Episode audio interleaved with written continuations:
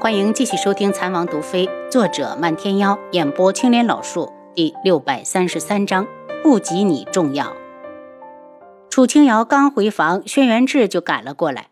阿楚，凌墨怎么样？有救没？已经换过血了，解毒的药也给他吃下去了，应该问题不大。楚清瑶不满地看着他。凌墨病了，你把林青儿带过来干嘛？轩辕志脸一沉。听说林庆儿吼你了，连我都不敢对你这么说话。林庆儿真是嫌命长了。看在林墨的面子上，不用搭理他。轩辕志眸子闪了一下，却没说话。他刚才听说这件事后，立刻派人去了林家，警告他们看好林庆儿，再有下次，立刻直接给他赐婚。阿楚，我送你回房里，厨房里热着饭菜呢，你简单吃点，就去睡一觉。轩辕志心疼地送他回屋，下人把饭菜端来，吃过后，楚清瑶沐浴后就睡觉去了。尊门无双忽然接到从太子府传来的消息，秋恒被人救走了。他腾地站起来，连个人都看不住，真是废物。云离见公子脸色铁青，关心的道：“公子到底出了什么事？要不要紧？”无双道：“云离。”你还要多久才能学成？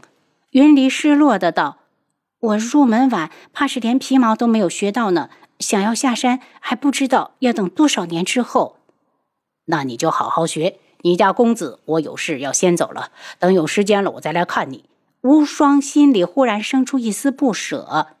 公子有事就先回去吧，我会好好的听师公的话，不求医术多好，只愿将来回到公子身边时，能做个有用的人。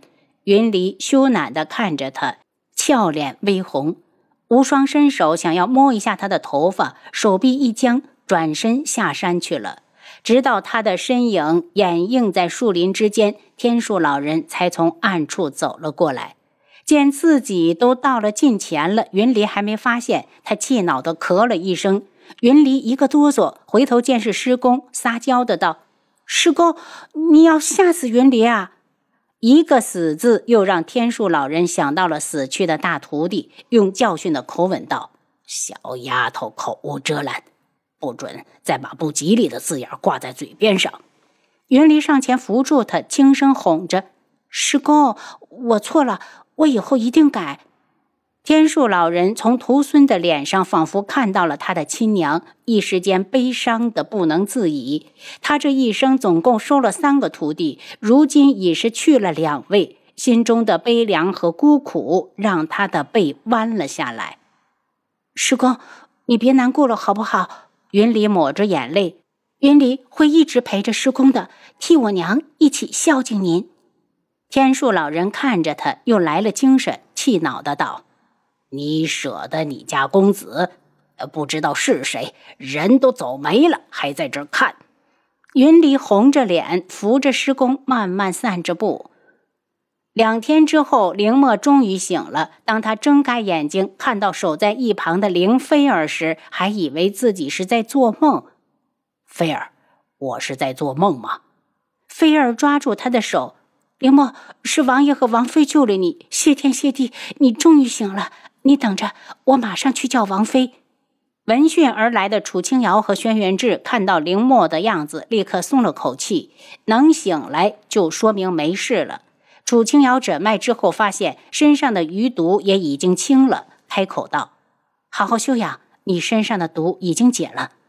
多谢王妃的救命之恩。”凌墨感激的道：“你也是为了王府才有此一劫，凌墨，你太客气了。”楚清瑶看着凌菲儿的黑眼眶，笑道：“菲儿姑娘为了你，可是两天两夜都没合眼了。”凌墨儿回握住凌菲儿，羞得她慌乱的低下头，脸红的发烫，却没甩开他的手。可看到了幕后之人，轩辕志问道：“王爷是月泽。”凌墨一脸气愤：“以前我只认为他是宇文景睿的一条狗，却没有想到主人死了后，他还敢出来蹦跶。”他现在在你面前可提到过童无？提过，说要用我给童无换解药。这两个人一定是有不可告人的秘密。林墨因为身子虚，停了半天，才继续说：“不知道因为什么，他竟然甘愿的去做童无的一条狗。林墨，你安心养伤，外面有下人伺候着，有什么事你喊一声就行。楚清瑶觉得林墨才刚醒，不宜多打扰。轩辕志跟着他出来，满脸疑惑：宇文景睿死了这么久了，月泽帮童无，难道是想替他报仇？楚清瑶想了想，有这个可能，但也不尽然。不管怎么样，我们只需要记住他是我们的敌人，差点害死了林墨就行。以后见面无需客气就是。轩辕志道：“我有一种预感，他已经不在京城了。只要童无的毒解不了，他们就还会再来的。”楚清瑶冷笑。再说，童无本来是要来天穹京城的，可半路上他正好遇到了月泽，两人这一相见，他听说月泽失败了，冷着脸道：“十拿九稳的事你都能办砸，你还有脸来见我？”月泽不屑地打量着他：“我帮你是情分，不帮你理所当然。童无，你别得寸进尺。”童武脸色一变：“难道你就想眼睁睁地看着我死去？”月泽扭开脸：“我只是瞧不惯你那副高高在上的态度。凌墨被救走了，你以为我愿意吗？我还损失了十几个人呢。”童武压低了声音：“你扶儿过来，再替我去办一件事。”月泽听完，一脸怪异，还是转头就走。走出很远了，才道：“你的心比宇文景睿还狠，就见不得别人幸福。”童无嗤笑：“他都要活不成了，还管别人死活？”童无走到京城最近的镇上，住进了一户民宅。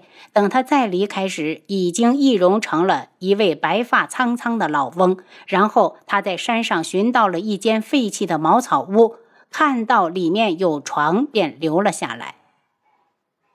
今日漫天妖接到独门的传信，知道镜主已经派人来找地凤舞，气得一拳砸到了旁边的大树上。他都找了两个月了，都没找到人，也不知道地凤舞躲哪儿去了。此时天空忽然开始下雪，他心头的担忧更甚。这种天气找人就更加困难了。他气愤地对着天空大叫。地凤舞，你给我出来！回答他的只有越来越大的雪花。漫天妖一朵绯色的衣裳，认准了一个方向，展开轻功，转眼就失去了踪迹。他现在是真着急呀！他怕昆仑卫会先他一步找到地凤舞，到时候他怎么向父亲交代？天黑下来的时候，他的嘴上已经起了一圈的水泡。雪下得更大，怕是前面的路更加难走。他只好放眼四望，发现山脚下似乎有灯光。刚想过去借宿，然后一咬牙，又接着赶路。大雪下了三天三夜，已经没过了膝盖。漫天妖一直没歇脚。此时的他已经身心疲惫，好像倒在雪地上就能睡着一样。可他不想停下来，他怕他去晚了，地凤舞会有危险。忽然，他脚下一滑，人就向前扑去。他想要稳住身形，还是晚了一步，扑通一声，整个人都趴到了雪地里，溅了满头的白雪。许久，他才垂头丧气地爬起来，对着脚下的积雪一顿乱踢。京城中今日也是大雪漫天。漫天妖看过陵墓之后，又来看鬼医。鬼医已经能够下床走路了，脸上也有了些血色。看到楚清瑶，他赶紧道：“师傅，你不用天天过来，我已经没事了。我就是来看看，习惯了。”楚清瑶道。你得赶紧好起来，我还等着你和我一起去收拾童无呢。鬼医眼神变冷，童无害我至此，此仇若不报，我死都不瞑目。还有白锦，若没有童无，他又怎么会痛失所爱？人是他杀的，他理应去偿命。可他现在死之前，一定要先把童无送下地狱。鬼医。其实你是被我连累了。如果你不是我徒弟，就不会有那样的事。楚清瑶愧疚地看着鬼医，鬼医却苦笑：“师傅，你又何必往自己身上揽？就算你不是我师傅，只要我和白锦有这层牵扯，这个事还会发生。你是想，如果我和白锦只是陌生人，童无就是想利用我也没机会。楚清瑶知道他在安慰自己，也没再说什么，更加决定一定要让童无血债血偿。